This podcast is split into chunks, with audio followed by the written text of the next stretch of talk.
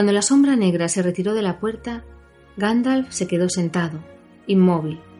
Pero Pippin se levantó, como si se hubiera liberado de un gran peso, y al escuchar las voces de los cuernos le pareció que el corazón le iba a estallar de alegría. Y nunca más, en los largos años de su vida, pudo oír el sonido lejano de un cuerno sin que unas lágrimas le asomaran a los ojos.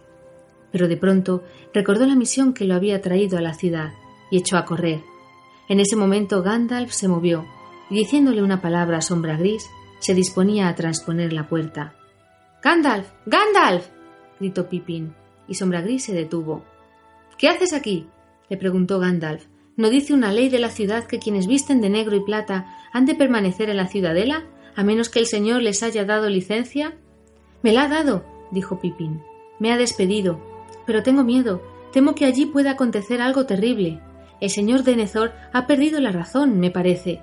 Temo que se mate. Y que mate también a Faramir. ¿No podrías hacer algo? Gandalf miró por la puerta entreabierta y oyó que el fragor creciente de la batalla ya invadía los campos. Apretó el puño. He de ir, dijo. El jinete negro está allí fuera, y todavía puede llevarnos a la ruina. No tengo tiempo. Pero Faramir, gritó Pipín, no está muerto, y si nadie los detiene lo quemarán vivo. ¿Lo quemarán vivo? dijo Gandalf. ¿Qué historia es esa? Habla rápido. Denethor ha ido a las tumbas, explicó Pippin, y ha llevado a Faramir, y dice que todos moriremos quemados en las hogueras, pero que él no esperará, y ha ordenado que preparen una pira y lo inmonen junto con Faramir, y ha enviado en busca de leña y aceite. Yo se lo he dicho a Bergon, pero no creo que se atreva a abandonar su puesto, pues está de guardia, y de todas maneras, ¿qué podría hacer? Así, a los borbotones, mientras se empinaba para tocar con las manos trémulas la rodilla de Gandalf, contó Pippin la historia. ¿No puede salvar a Faramir? Tal vez sí, dijo Gandalf. Pero entonces morirán otros, me temo. Y bien, tendré que ir, si nadie más puede ayudarlo. Pero esto traerá males y desdichas. Hasta en el corazón de nuestra fortaleza tiene el enemigo armas para golpearnos, porque esto es obra del poder de su voluntad. Una vez que hubo tomado una decisión, Gandalf actuó con rapidez, alzó en vilo a Pippin y lo sentó en la cruz, y susurrándole una orden a sombra gris, dio media vuelta y mientras a espaldas de ellos arreciaba el fragor del combate, los cascos repicaron subiendo las calles empinadas de Minas Tirith. Por toda la ciudad los hombres despertaban del miedo y la desesperación, y empuñaban las armas, y se gritaban unos a otros ¡Han llegado los de Rohan! Y los capitanes daban grandes voces, y las compañías se ordenaban, y muchas marchaban ya hacia la puerta. Se cruzaron con el príncipe Inrahil, quien les gritó ¿A dónde vas ahora, Mithrandir? Los Rohirrim están combatiendo en los campos de Gondor. Necesitamos todas las fuerzas que podamos encontrar. Necesitaréis de todos los hombres y muchos más aún, respondió Gandalf. Daos prisa. Yo iré en cuanto pueda. Pero ahora tengo una misión impostergable que cumplir, junto a Denethor. Toma el mando en ausencia del señor. Continuaron galopando, y a medida que ascendían y se acercaban a la ciudadela, sentían el azote del viento en las mejillas y divisaban a lo lejos el resplandor de la mañana, una luz que aumentaba en el cielo del sur. Pero no tenían muchas esperanzas, ignoraban qué desdichas encontrarían y temían llegar demasiado tarde. Las tinieblas se están disipando, dijo Gandalf, pero todavía pesan sobre la ciudad. En la puerta de la ciudadela no encontraron ningún guardia.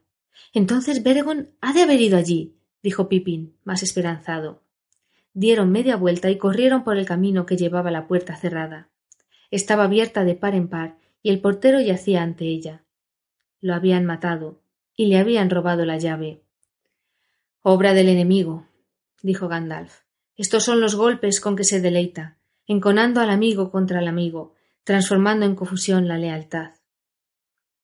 Se apeó del caballo y con un ademán le ordenó a Sombra Gris que volviese al establo. Porque has de saber, amigo mío, le dijo, que tú y yo tendríamos que haber galopado hasta los campos, ya hace tiempo, pero otros asuntos me retienen. Ven rápido, si te llamo. Traspusieron la puerta y descendieron por el camino sinuoso y escarpado. La luz crecía, y las columnas elevadas y las figuras esculpidas que flanqueaban el sendero desfilaban lentamente como fantasmas grises. De improviso, el silencio se rompió y oyeron abajo gritos y espadas que se entrechocaban. ruidos que nunca habían resonado en los recintos sagrados desde la construcción de la ciudad.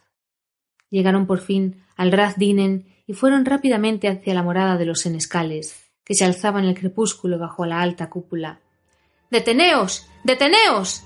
gritó Gandalf, precipitándose hacia la escalera de piedra que llevaba a la puerta. Acabad con esta locura. Porque allí, en la escalera, con antorchas y espadas en la mano, estaban los servidores de Denethor, y en el peldaño más alto, vistiendo el negro y plata de la guardia, seguía Beregón, y él solo defendía la puerta. Ya dos de los hombres habían caído bajo los golpes de la espada de Beregón, profanando con sangre el santuario, y los otros lo maldecían, tildándolo de descastado y de traidor al rey. Y cuando el Gandalf y Pippin corrían aún, se oyó la voz de Denethor, que gritaba desde la morada de los muertos. Pronto, pronto. Haced lo que he dicho. Matad a ese renegado o tendré que hacerlo yo mismo. Y en ese instante la puerta que Beregón mantenía cerrada con la mano izquierda se abrió de golpe, y allí, en el vano, se irguió la figura del señor de la ciudad, alta y terrible. Una luz le ardía en los ojos, y esgrimía una espada desnuda.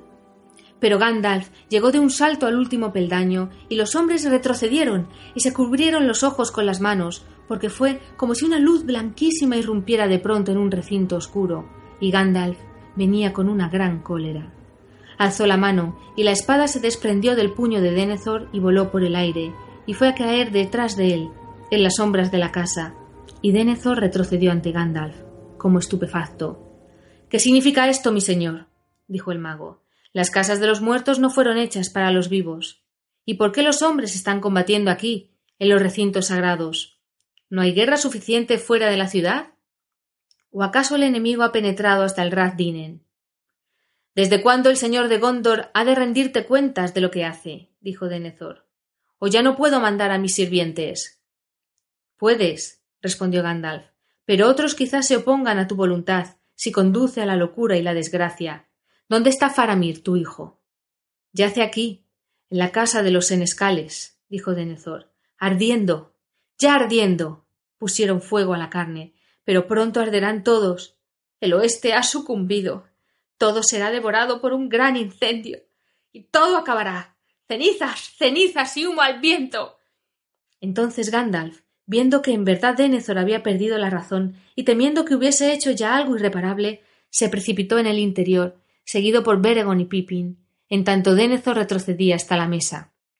Y allí yacía Faramir, todavía hundido en sueños de fiebre, había haces de leña debajo de la mesa y grandes pilas alrededor, y todo estaba impregnado de aceite, hasta las ropas de Faramir y las mantas que lo cubrían.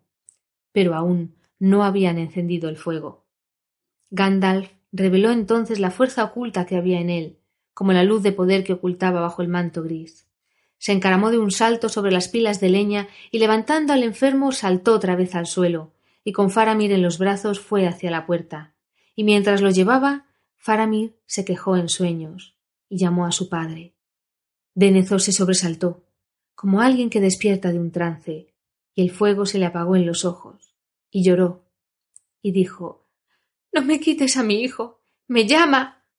Te llama, sí, dijo Gandalf, pero aún no puedes acudir a él, porque ahora en el umbral de la muerte necesita ir en busca de curación, y quizá no la encuentre. Tu sitio, en cambio, está en la batalla de tu ciudad, donde acaso la muerte te espera y tú lo sabes en lo profundo de tu corazón. Ya no despertará nunca más, dijo Denethor. Es en vano la batalla. ¿Para qué desearíamos seguir viviendo? ¿Por qué no partir juntos hacia la muerte? Nadie te ha autorizado, senescal de Gondor, respondió Gandalf, a decidir la hora de tu muerte. Solo los reyes paganos sometidos al poder oscuro lo hacían, inmolándose por orgullo y desesperación, y asesinando a sus familiares para sobrellevar mejor la propia muerte y al decir esto traspuso el umbral y sacó a Faramir de la morada y lo depositó otra vez en el féretro en que lo habían llevado y que ahora estaba bajo el pórtico. Denethor lo siguió y se detuvo tembloroso mirando con ojos ávidos el rostro de su hijo. Y por un instante, mientras todos observaban silenciosos e inmóviles aquella escena de dolor, pareció que Denethor vacilaba. Ánimo, le dijo Gandalf. Nos necesitan aquí. Todavía puedes hacer muchas cosas. Entonces, de improviso, Denethor rompió a reír. De nuevo se irguió, alto y orgulloso, y volviendo a la mesa con paso rápido, tomó de ella la almohada en que había apoyado la cabeza, y mientras iba hacia la puerta, le quitó la mantilla que la cubría, todos pudieron ver lo que llevaba en las manos. Un palántir.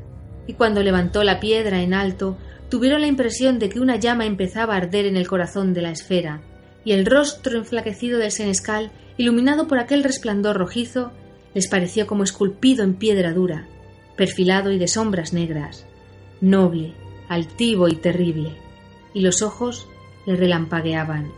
Orgullo y desesperación, gritó. ¿Creíste por ventura que estaban ciegos los ojos de la Torre Blanca? No, loco gris, he visto más cosas de las que tú sabes, pues tu esperanza es sólo ignorancia. Ve, afánate en curar, parte a combatir, vanidad. Quizá triunfes un momento en el campo, por un breve día, mas contra el poder que ahora se levanta no hay victoria posible, porque el dedo que ha extendido hasta esta ciudad no es más que el primero de la mano. Ya todo el este está en movimiento. Hasta el viento de tu esperanza te ha engañado. En este instante empuja por el anduín y aguas arriba una flota de velámenes negros. El oeste ha caído. Y para aquellos que no quieren convertirse en esclavos, ha llegado la hora de partir. Tales razonamientos solo ayudarán a la victoria del enemigo, dijo Gandalf. Sigue esperando entonces. exclamó Denethor con una risa amarga. ¿No te conozco acaso, Mithrandir? Lo que tú esperas es gobernar en mi lugar, estar siempre tú, detrás de cada trono, en el norte, en el sur, en el oeste. He leído tus pensamientos y conozco tus artimañas. ¿No sé que fuiste tú quien le ordenó callar a este mediano? ¿Que lo trajiste aquí para tener un espía en mis propias habitaciones? Y sin embargo, hablando con él, me he enterado del nombre y la misión de cada uno de tus compañeros. sí, con la mano izquierda quisiste utilizarme un tiempo como escudo contra Mordor. Pero con la derecha intentabas traer aquí a este montaraz del norte para que me suplantase. Pero óyeme bien, Glandalf Mithrandir, yo no seré un instrumento en tus manos. Soy un senescal de la casa de Anarion. No me rebajaré a ser el chambelán ñoño de un advenedizo, porque aun cuando pruebe la legitimidad de su derecho, tendrá que descender de la dinastía de Isildur.